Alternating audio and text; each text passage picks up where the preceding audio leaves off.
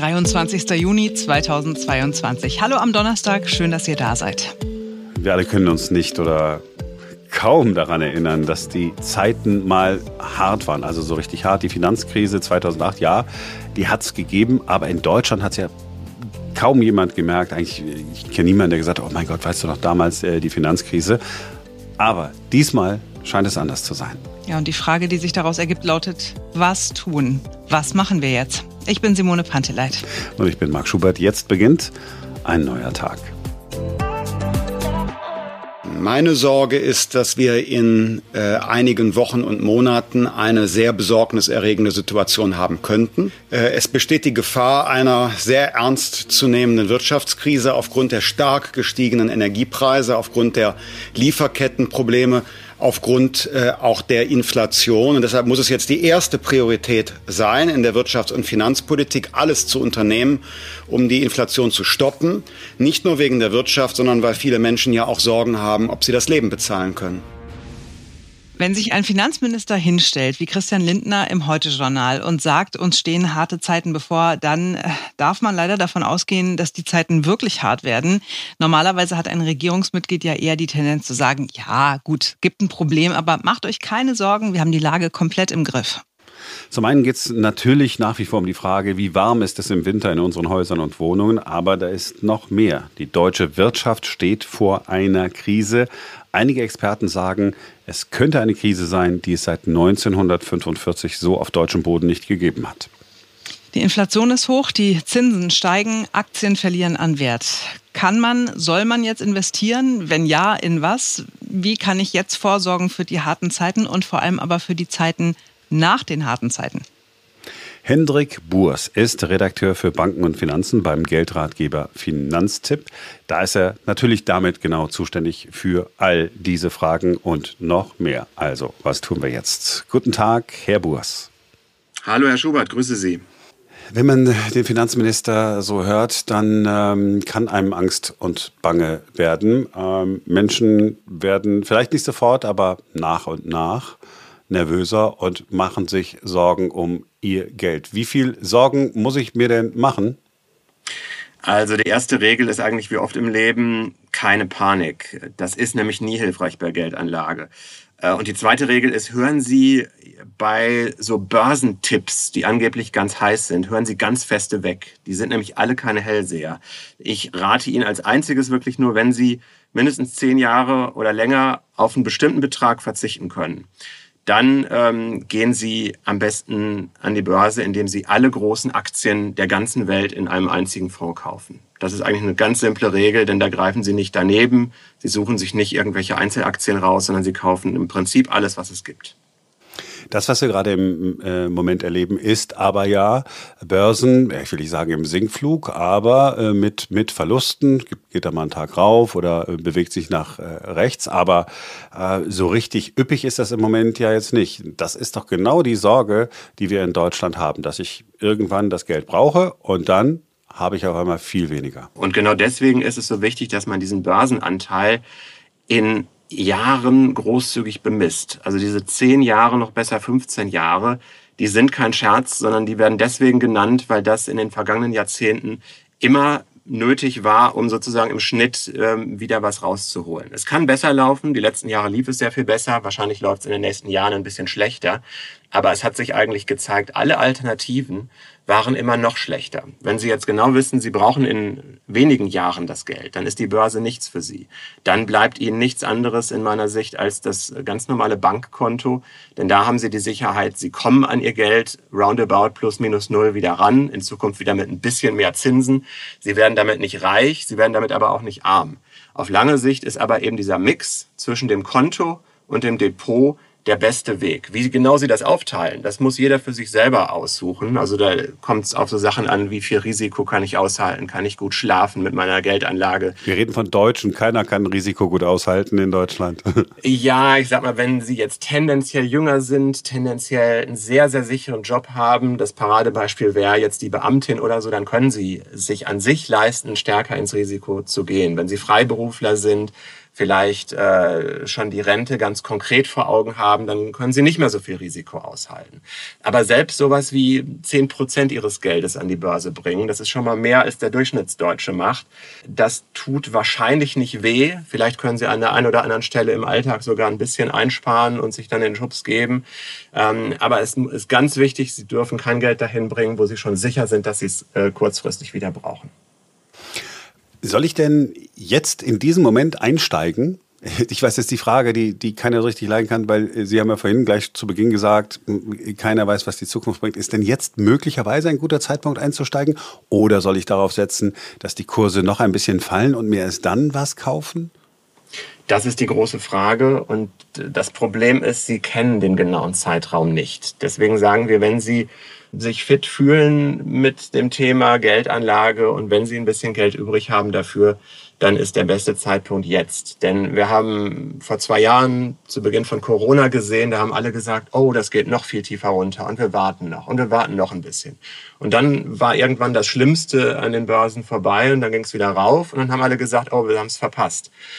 Wahrscheinlich werden die nächsten Monate und wahrscheinlich auch Jahre an den Börsen schwieriger. Aber genau zu sagen, ab jetzt geht's wieder aufwärts, das wird kaum jemand schaffen. Und deswegen ist es in meinen Augen am besten, mit einem überschaubaren, wirklich auf Sie persönlich abgestimmten Maß, sich immer so ein bisschen Monat für Monat vielleicht an einem Sparplan zu beteiligen, ist ein guter Weg.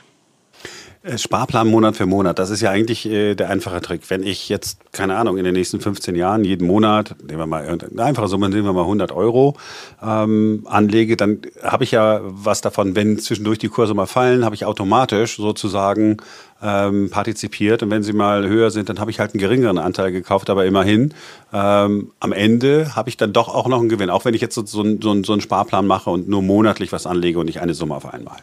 Ganz genau, das ist richtig zusammengefasst. Sie können diese Bewegungen, die es natürlich immer wieder gibt an der Börse, dann sozusagen nutzen, weil sie dann ja etwas mehr zu den niedrigeren Kursen bekommen. Dahinter steckt natürlich immer die Vorstellung, und wenn Sie die nicht grundsätzlich teilen, dann ist das Thema wahrscheinlich eher nichts für Sie, dass äh, die gesamte Weltwirtschaft in irgendeiner Form kreativ ist und auf Wachstumskurs ist. Und Wachstum muss nicht unbedingt heißen, oder heißt es hoffentlich nicht, wir beuten die Rohstoffe aus und ruinieren den Planeten, sondern Wachstum geht ja auch mit fortschrittlichen Technologien, das geht auch mit Dienstleistungen oder so. Aber der Wille, jetzt etwas philosophisch gesagt, ähm, der Menschheit irgendwie was Kreatives zum Vorteil zu machen und dabei natürlich auch Gewinn zu machen, daran können Sie sich selber beteiligen. Und wenn Sie denken, dass das in vielleicht auch mehreren Jahrzehnten, also in Ihrem persönlichen Lebenshorizont bis zur Rente, dass das am Ende dann mehr ist als heute im Jahr 2022, dann ist die Idee daran mitzumachen mit einem kleinen Betrag vielleicht genau das Richtige. Gerade zu Beginn haben Sie gesagt, äh, die großen Aktien der großen äh, Unternehmen weltweit kaufen. Da bin ich natürlich sofort in der Ecke einen Fonds kaufen. Seit einigen Jahren äh, gibt es ETF. Sie können vielleicht gleich nochmal besser erklären, was das ist. Und es gibt so Fonds, die ich bei meiner Sparkasse oder bei meiner Bank bekommen kann, wo man mich dann auch irgendwie noch berät. Das eine sind gemanagte Fonds und die ETFs sind es nicht. Können Sie einmal noch kurz den Unterschied erklären? Ja, grundsätzlich ist ein Fonds, jedenfalls ein Aktienfonds, ein Korb mit vielen einzelnen Aktien. Das heißt, Sie müssen sich nicht für einzelne Aktien entscheiden, sondern die sind in diesem Fonds bereits gebündelt. Und der Unterschied ist jetzt der gemanagte Fonds, den Sie klassischerweise bei der Bank bekommen. Da sitzt ein Mensch dahinter und sucht die Aktien aus. Und der will natürlich bezahlt werden. Entsprechend kostet dieser gemanagte Fonds immer eine gewisse Jahresgebühr, die Sie dann mitbezahlen. Der ähm, ETF macht es so, der bildet einen Aktienindex nach. Das, was Sie aus den Nachrichten kennen, zum Beispiel in Deutschland mit dem DAX, wenn man so will, die Börsenbundesliga in Deutschland. Und das Gleiche gibt es auch auf weltweiter Ebene. Und das Schöne daran ist, da sitzt eben dann kein Mensch, der das aussucht, sondern da sind automatisch immer die größten börsennotierten Firmen einer Region oder eben der Welt drin. Und Sie müssen sich nicht drum kümmern und Sie müssen es vor allen Dingen nicht mitbezahlen. Und die Entwicklung, die äh, zeigt die Vergangenheit relativ deutlich. Die ist meistens bei diesen ETFs sogar noch ein bisschen besser weil die sich nämlich nicht von menschlichen Emotionen und von Vorhersagefehlern und dergleichen irritieren lassen, sondern einfach immer die dicksten Fische an der Börse mit drin haben. Und es ist auch nichts ähm, Statisches in dem Sinne, wenn in den nächsten Jahren sich neue Firmen irgendwie an die Spitze bewegen, dann sind die auch in ihrem weltweiten ETF drin. Sie müssen allerdings aufpassen, ETF ist nicht gleich ETF. Sie bekommen heutzutage auch schon viele hundert verschiedene davon. Und wenn Sie ähm, Pech haben, sage ich mal, dann ist Ihr ETF so eng zugeschnitten, dass er dann vielleicht doch nur wieder ein einziges Land oder nur eine einzige Wirtschaftsbranche umfasst. Da wäre ich vorsichtig, denn dann sind Sie wieder bei dem Problem, dass Sie das nicht genau vorhersehen können. Ich würde immer dazu raten, möglichst die ganze Welt drin, möglichst alle Wirtschaftszweige. Das ist dann dieser MSCI World Index. Ganz genau. Das gibt's auch noch von der Konkurrenzveranstaltung sozusagen. Da hört es auf die lustige Abkürzung für deutsche Ohren FTSE, geschrieben FTSE. Dahinter steckt die äh, Londoner Börse. Das ist aber auch ein Index, in dem mehrere Dutzend Länder drin sind und vor allen Dingen weit über 1000 Firmen. Weit über 1000 Firmen bedeutet eben, selbst wenn jetzt mal, keine Ahnung, äh, es bei 50 Firmen nicht so besonders gut läuft, die Wahrscheinlichkeit, dass bei den 950 ebenfalls 50 dabei sind, bei denen es besonders gut läuft, macht mein Geld dadurch auch etwas sicherer, ne? Genau, das ist die Idee dahinter. Sie haben zwei Risiken grundsätzlich an der Börse. Das eine ist das sogenannte Unternehmensrisiko. Kann man sich auch leicht erklären, wenn Sie zum falschen Unternehmen greifen, das vielleicht sogar pleite geht im schlimmsten Fall, dann ist auch Ihr Geld als Miteigentümer, denn das sind Sie ja als Aktionär, weg. Schlimmstes Beispiel aus der letzten Zeit in Deutschland wahrscheinlich Wirecard. Haben auch ja, viele ich gesteckt. Weiß und, Bescheid, äh, ich habe es gespürt. Mhm. Das sieht dann ganz böse aus. Ähm, das Unternehmensrisiko können Sie größtenteils wegkriegen, indem Sie, wie gerade gesagt, zu ganz vielen Unternehmen in Form von so einem Fonds greifen. Denn dass jetzt weit über 1000 Unternehmen alle gleichzeitig pleite gehen, das ist sehr unwahrscheinlich. Und wenn es wirklich passieren sollte, dann jetzt mal ganz äh, böse gesagt, dann ist ihre Geldanlage vielleicht auch nicht mehr das allergrößte Thema, über das wir uns alle Sorgen machen müssten. Das andere Risiko, das ist das sogenannte Marktrisiko, was quasi die Weltwirtschaft angeht. Das kriegen Sie leider auch mit diesem Fonds nicht weg. Das heißt, das, was wir jetzt wahrscheinlich in den nächsten ein, zwei, drei Jahren sehen werden, dass es ein bisschen weniger alles auf ähm, Wachstumskurs geht und man sich neu sortiert, das wird natürlich dann auch so ein weltweiter Fonds miterleben. Deshalb ist das Zusammenspiel mit Ihrem guten alten Bankkonto weiterhin wichtig. Denn wenn die Börsen, sagen wir mal, um die Hälfte einbrechen, was zwischenzeitlich mal passieren kann, und Sie haben die Hälfte Ihres Geldes aber gar nicht an der Börse, sondern auf dem Konto, dann bleibt unterm Strich für Sie ein Minus von 25 Prozent. Das ist ganz einfache Mathematik. So kann man das kurzfristig ganz gut überstehen. Und wenn es an der Börse wieder aufwärts geht, dann machen Sie das natürlich auch ein bisschen gemindert, aber auch diese Aufwärtsbewegung natürlich mit. Und wie viel Geld soll ich so auf meinem äh, Bankkonto so haben? Sind das so 10.000 Euro, die ich dann sozusagen immer in der Hinterhand halten, haben müsste, so für das Übliche? Oder empfehlen Sie mehr? Also wir sagen, äh, dass es gut ist, wenn man sowas wie drei Gehälter grundsätzlich als Sicherheitsrisiko, äh, Sicherheitsrisiko, das ist natürlich schön. Ähm, ähm, wir sagen, dass man, wenn es irgendwie geht, drei Gehälter mindestens als Sicherheitspolster ansparen sollte. Ähm, das bewahrt einen einfach davor, dass sie in den Dispo rein müssen und dann teure Zinsen zahlen. Darüber hinaus, über diesen Sicherheitspuffer, sollten sie ja frisches Geld, was sie anlegen, auch irgendwie aufteilen zwischen Konto und Börse. Es ist keine gute Idee, dass sie wirklich alles Geld, was sie irgendwie zur Verfügung haben, ähm, in einen ETF investieren, sondern dieser Sicherheitsbaustein sollte auch ein Stückchen weit mitwachsen. Einfach auch als psychologischer Effekt, wenn die Börse crasht, dann haben sie unterm Strich sozusagen mit ihrem Bankguthaben immer noch dieses Polster. Aber das ist ähm, eben eine persönliche Entscheidung. Es gibt Leute, die sind dann recht risikofreudig, insbesondere wenn auch solche Dinge hinzukommen. Vielleicht ist die Wohnung abbezahlt, also so ein paar Sorgen, die man sich äh, als Durchschnittsbürger vielleicht macht, sind individuell dann gar nicht mehr da und dann kann man auch stärker ins Risiko gehen. Aber das kann man nicht für jeden und jede gleichermaßen pauschal sagen. Wir haben äh, in den vergangenen Jahren Nullzinsen oder sogar Negativzinsen erlebt. Äh, dem Deutschen wird nachgesagt, dass er sein Geld am liebsten auf dem Sparbuch parkt. Ähm, vielleicht gucken wir uns noch einmal ganz kurz das äh, Sparbuch an, wie es im Moment aussieht und wie es bei steigenden Zinsen, bei steigenden Leitzinsen aussehen könnte und vielleicht auch nochmal äh, Stichwort Staatsanleihen. Vielleicht das allererstes zum, zum, äh, zum Sparkonto. Hat das dann doch vielleicht wieder eine Chance? es sieht wieder etwas besser aus oder wird es auch in den nächsten Monaten. Eine meiner Aufgaben hier bei Finanztipp, die besonders viel Spaß machen, ist äh, die Zinstabelle zu pflegen. Und die macht im Moment wieder Spaß, weil eigentlich jede Woche irgendeine Bank so ein ganz kleines bisschen die Zinsen anhebt. Wo sind wir da im Moment so roundabout? Das ist im Moment bei ganz vielen Banken, muss man ehrlicherweise sagen, fürs Tagesgeld, also wo ich jeden Tag auch drankomme, wirklich noch 0,001. Aber zumindest fallen da jetzt die berüchtigten Negativzinsen weg. Mhm. Wenn Sie so wollen, ist das schon eine kleine Anhebung. Und ich gehe davon aus, dass das Tagesgeld jetzt auch so in den Bereich von einem halben Prozent in den nächsten Monaten bei einigen Banken gehen wird.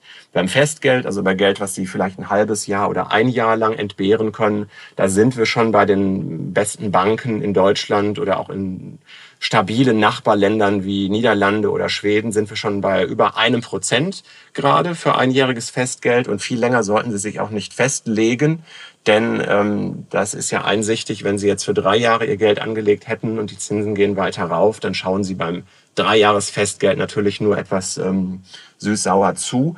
Deswegen nicht zu lange festlegen und dann lieber erneuern. Ähm, Sinnvoll ist es trotzdem, auch wenn sich diese Zinsen jetzt gegenüber der hohen Inflation trotzdem noch relativ bescheiden ausmachen, dass sie eben trotzdem diese Garantie und die Stabilität haben, dass sie auch wirklich an das Geld zum vereinbarten Termin wieder rankommen und dass sie eben nicht an die heftigen Schwankungen, die die Börse hat. Oder haben wir jetzt nicht drüber gesprochen, aber das ist eigentlich sehr vergleichbar, auch von den Schwankungen her äh, beim Thema Gold oder bei anderen Anlageformen, die sie eben nicht im Vorhinein genau kalkulieren können. Keine Sorge, Gold, Silber, Platin, alles, das steht noch auf der Liste. Ja, so schnell lasse ich sie nicht gehen, wenn ich sie schon mal äh, dran habe. Vielleicht gucken wir mal ganz kurz auf die Staatsanleihen. Ähm, äh, der Bundesrepublik Deutschland äh, Geld zu leihen als äh, Privatperson hat äh, über mehrere Jahre überhaupt nichts gebracht. Ähm, ja, man äh, ja. hat so, so, immer noch Geld verloren, obwohl man äh, Geld verliehen hatte. Auch das ändert sich mit äh, dem Zinsentscheid der EZB und den Zinsentscheiden, die da möglicherweise noch kommen. Gibt es so Staatsanleihen, von denen Sie sagen würden, ja, das sind Länder, da holst du relativ viel Geld raus, Stichwort Italien, und bist aber gleichzeitig auch relativ sicher? Ich glaube, die Kombination ist fast nicht zu finden. Also Sie können natürlich, wenn Sie wirklich eine ja, ich sag mal, Spielernatur oder so ein Zockergehen haben, können sie vielleicht auch wie vor zehn Jahren ähm, zu den ähm, etwas finanzschwächeren Euro-Mitgliedsländern greifen, rund ums Mittelmeer, eben mit der Erwartung, wenn da jetzt die Zinsen steigen und die Staatsfinanzen vielleicht ein Stück weit in die Schieflage geraten, da wird schon nichts anbrennen, da werden die Nachbarländer schon retten. Ich wäre da sehr, sehr vorsichtig. Ich würde es persönlich nicht machen. Das wäre mir trotzdem eine zu riskante Wette. Sie können mit den sicheren Ländern wie Deutschland oder Schweiz ähm, nicht unbedingt daneben greifen, denke ich, aber im Vergleich zu dem ganz normalen Sparkonto ist es in meinen Augen jetzt nicht der große Vorteil, sondern im Gegenteil, Staatsanleihen sind immer ein Stück weit ähm, schwankungsanfällig und äh, zumindest solange sie, ich sag mal, ein Budget von nicht weit über einer Million haben, also da können Sie vielleicht mal drüber nachdenken, das noch weiter zu verteilen. Aber die allermeisten von uns, die sind mit dem normalen Bankkonto oder eventuell bei einer zweiten oder dritten Bank, damit man in der Einlagensicherung bleibt, äh, weiterhin gut bedient. Und Staatsanleihen finde ich persönlich da etwas zu komplex. Sie können auch bei Anleihen zu ETFs eben auch greifen. Die gibt es nicht nur für Aktien, sondern eben auch Anleihe-ETFs, die dann so einen Mix bieten. Das ist in meinen Augen die etwas geschmeidigere Lösung, weil Sie da eben einen ganzen Korb kaufen. Aber nochmal im Vergleich zum gewöhnlichen Festgeld, vielleicht eben verteilt auf ein paar Banken, sehe ich bei den Anleihen keinen zwingenden Vorteil. Bevor wir zu Gold, Platin, Silber, Diamanten kommen, äh, Stichwort Immobilien, das ist ja ein Thema, das äh, uns alle äh, seit Jahren beschäftigt. Die einen, weil sie sich gerne etwas kaufen wollen würden, aber bei den steigenden Preisen überhaupt keine Chance gesehen haben. Die anderen, weil sie mit steigenden Mieten zu tun haben, möglicherweise sogar beides gleichzeitig. Jetzt ändert sich die Situation. Die Zinsen steigen, damit möglicherweise auch mhm. die Kosten für eine Baufinanzierung. Bedeutet das, dass Häuser oder Wohnungen, die jetzt auf dem Markt, oder auch Grundstücke, die jetzt auf dem Markt sind, möglicherweise billiger werden? Also habe ich eine Chance, wenn meine Finanzierung steht und ich das alles irgendwie schon hingekriegt habe, indem ich ein Jahr warte oder so, ähm, vielleicht in Zukunft an Immobilien billiger zu kommen? Ja, also Sie haben es angesprochen, äh, die Immobilienfinanzierung, die ist eben dieses Jahr leider schon sehr viel teurer geworden. Also wir sehen, dass Kredite für Immobilien schon das Dreifache kosten im Vergleich noch zum Januar. Also wirklich ein enormer Anstieg. Aber Sie wissen auch selbst, jedes Haus ist je nach Lage und Zustand eben wirklich anders. Deswegen würde ich sagen, wenn Sie Ihre Traumwohnung gefunden haben, und wenn Sie die äh, Finanzierung schon eingetütet haben, besteht tatsächlich eine gute Chance, dass in vielen Regionen jetzt der Preisanstieg gedämpft wird oder es vielleicht sogar auf mittlere Sicht hier und da ein bisschen günstiger wird. Aber da ist es sehr schwer, allgemein für ganz Deutschland oder auch nur für eine ganze Region, wie beispielsweise Brandenburg, zu sprechen. Das sieht wirklich von Ort zu Ort und auch von Stadtteil zu Stadtteil ähm, anders aus. Aber die, ähm, ja, richtig zusammengefasst ist es, die Finanzierung wird teurer, die Preise werden tendenziell ähm, stagnieren. Hm. Und Immobilienfonds sind ja auch eine Alternative, weil wenn ich, was ich mir die ganze Zeit frage, ist, wenn ich ein bisschen länger in die Zukunft gucke, jetzt nicht fünf Jahre, sondern 20, 25, 30 Jahre, die Zahl der Deutschen könnte äh, abnehmen oder der Menschen in Deutschland, muss ich vielleicht richtigerweise sagen, könnte abnehmen. Ähm, dann haben wir doch irgendwann zu viel Wohnungen. Das heißt, ein Investment in die Zukunft muss das ja nicht zwangsläufig sein, wenn ich nur aufs Geld gucke. Ja, Sie können, wenn Sie auch wieder eine etwas größere Summe insgesamt anlegen, auch insofern streuen, als dass Sie auch ein bisschen dann in Immobilienfonds äh, geben. Das Thema ist da auch wieder, ist es ein gemanagter Fonds oder nicht? Und die gemanagten Immobilienfonds, die kosten dann eben auch eine Jahresgebühr von ja sowas wie einem, anderthalb, zwei Prozent, die sie erstmal wieder reinholen müssen. Ähm, in dem ganz gewöhnlichen weltweiten ETF sind anteilig natürlich auch Immobilienaktien drin. Ähm, das ist jetzt nicht irgendwie die Mehrheit oder so, sondern wir haben ja noch von A wie Auto bis irgendwie Z wie Zubehörartikel noch alle möglichen anderen Wirtschaftszweige. Aber der klammert jetzt nicht die Immobilienunternehmen aus. Von daher ähm, profitieren sie auch tendenziell äh, in gewissem Maße auch davon. Ja, ansonsten schauen Sie beim Immobilienfonds genau auf die Konditionen und ich würde eben nicht dazu raten, da wirklich das Schwergewicht äh, meiner Geldanlage reinzulegen. So, jetzt langsam äh, robben wir uns äh, an, an, die sicheren Häfen, äh, die es vermeintlich gibt. Äh, mir hat mal äh, jemand erzählt, ich fand es äh, ganz lustig, es gibt zwei Dinge, die ziemlich sicher sind. Edelmetalle und bestimmte Rohstoffe und Drogen. Drogeninvestment ist nicht zu empfehlen und auch nicht so leicht möglich, zumindest nicht über die üblichen Wege, die man so hat. Also kommen wir jetzt zu Gold und, und Silber. Sind das denn jetzt die Anlagen, mit denen ich durch jede Krise komme?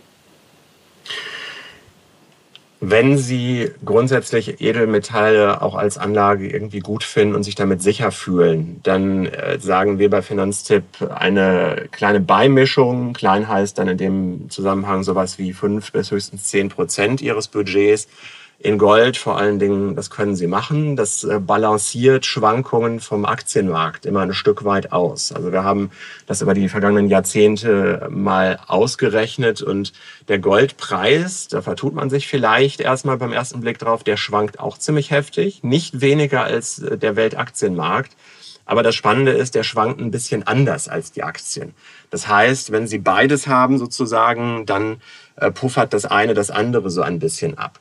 Aber da müssen Sie Folgendes bedenken. Gold bekanntlich schüttet keine Zinsen und keine Dividenden aus, sondern Gold lebt als Investition quasi davon, dass möglichst viele Menschen es auch zu einem hohen Preis handeln wollen.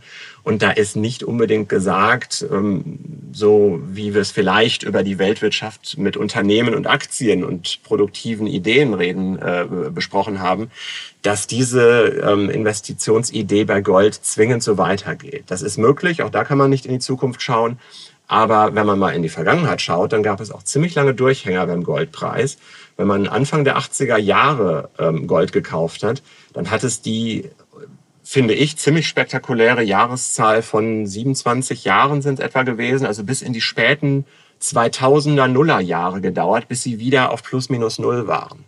Und das ist enorm. Das ist eine ganze Generation und plus minus null heißt, da ist die Inflation jetzt noch nicht mal berücksichtigt. Das heißt, sie konnten sich dann auch 2007, irgendwie was gab's da, das gerade entwickelte iPhone, nicht unbedingt zum Gegenwert kaufen, den sie damals in den 80er Jahren vielleicht reingesteckt haben, sondern das ist etwas, was sie äh, bedenken müssen. Solche Durststrecken gab es in der Vergangenheit beim Weltaktienmarkt nicht. Von daher etwas Gold, wer es möchte, ja. Es ist kein Muss in meinen Augen und es gibt Kursschwankungen und sie haben außerdem ähm, das Problem der Stückelung, denn es ist ähm, grundsätzlich teurer, kleine Goldmengen zu kaufen. Also es wird sozusagen günstiger, wenn Sie zu den etwas schwereren Barren greifen. Das macht es auf der anderen Seite aber wieder schwieriger, es irgendwann wieder zu verkaufen in geschmeidigen Portionen. Denn wenn Sie das immer nur in mehreren Tausender Euro Gegenwerten machen können, dann ist es vielleicht auch nicht so schön zu handeln. Aber es ist ganz interessant, dass es mit dem Gold, ich fand es echt, äh, echt krass, dass ich über quasi ein, ein, Vierteljahrhundert im Prinzip in der Verlustzone gewesen wäre. Gold ist ja deswegen auch so ein Thema, weil ja immer wieder, egal auf welcher Internetseite man unterwegs ist, und es ist nicht nur bei meinem persönlichen Profil so, permanent wird einem Edelmetall als das ist die äh, sicherste Nummer, da kann äh, nie was äh, schiefgehen angepriesen. Und wir alle haben es ja auch so im Hinterkopf, dass wir denken, ach ja, Gold, also da, da kann ja, da kann ja nichts schiefgehen. Äh, krass und beeindruckend. So, haben wir alles irgendwie abgehakt? Sie haben angefangen mit keine Panik und äh, wir hören auch auf mit keine Panik. Alles, wenn ich jetzt irgendwo äh, investiert bin und irgendwo mein äh, Geld habe, gar nicht erst zucken, gar nicht erst denken, ach du Scheiße, jetzt muss ich das Ding loswerden, sondern einfach dabei bleiben, abwarten. Also wenn Sie möglichst breit ausgewogen aufgestellt sind beim Thema Geldanlage, das heißt eben nochmal zusammengefasst, ein Teil in möglichst breit aufgestellte Aktienfonds, die ganz viele Unternehmen umfassen und nicht allzu viele Gebühren kosten und ein Teil auf einem sicheren Konto bei einer vernünftigen Bank. Dann kann Ihnen prinzipiell nicht besonders viel passieren. Dann werden Sie ähm, im Durchschnitt der Wirtschaftsentwicklung ganz gut mit dabei sein. Je spezieller Ihre Investitionsideen am Rande sind, umso größer sind natürlich die Chancen, dass Sie richtig getippt haben sozusagen. Aber umso größer ist dann auch das Risiko, dass Sie vielleicht daneben greifen, wie gerade geschildert in bestimmten Perioden beim Gold zum Beispiel oder vielleicht noch etwas extremer jetzt ganz aktuell beim Thema Kryptowährungen, die auch etwas höchst Spekulatives und sehr, sehr Spezielles sind. Ähm, von daher, wenn der Grundmix stimmt und Sie möglichst wenig ähm, ganz konkrete Voraussagen ähm, für die Zukunft ähm, der Wirtschaft treffen müssen, dann können Sie es wirklich so machen wie der oft zitierte André Costolani, der Börsenguru ähm, aus dem vergangenen Jahrhundert. Dann können Sie sich wirklich hinsetzen und ähm, ein paar Jahre einfach nichts tun. Es ist oft auch ein Fehler, dass man zu hektisch an die Sache rangeht und im Wochentakt oder sogar noch häufiger in sein Depot schaut. Wenn Sie das vernünftig eingerichtet haben, dann reicht es auch irgendwie einmal im Jahr oder vielleicht jedes Quartal mal einmal kurz zu schauen. Und das genügt dann eben auch. Herr Burst, haben Sie vielen Dank für Ihre Zeit und vielen Dank dafür, dass Sie das alles so schön einfach äh, erklärt haben. Man konnte sich einfach nur fallen lassen und zuhören, musste sich äh, überhaupt nicht richtig äh, unnötig konzentrieren. Toll, vielen Dank. Das freut mich, Herr Schubert, hat mir Spaß gemacht und das versuchen wir bei Finanztipp eben auch möglichst einfach äh, zu vermitteln. So, Simone, was machen all deine Immobilieninvestments und so? Hast du ein gutes Gefühl? Welche Immobilieninvestments? Ich habe vier Kinder. nee, ja, nee, ich, ich, naja, ich mache so, ich bin ja ein sehr konservativer Sparer und habe nur so, so ein kleines äh, Fonddepot und ja, ich lasse das jetzt einfach so laufen, würde ich sagen, oder? Du lässt es so laufen und du machst den ETF-Sparplan. Habe ich ja gerade gelernt. Ja, sehr gut. Das war's für heute. Wir sind morgen wieder für euch da, denn dann ist wieder ein neuer Tag. Habt einen schönen Donnerstag.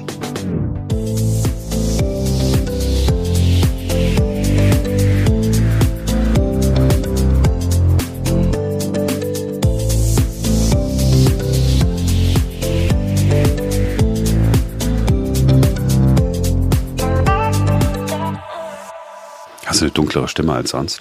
Nö. 23. Juni, hast du gesagt. Nein, solltest du nicht, ist doch super so. Aber es geht noch tiefer. 23. Juni 2022. Hallo am Donnerstag. Schön, dass ihr da seid. tiefer geht nicht mehr. wow.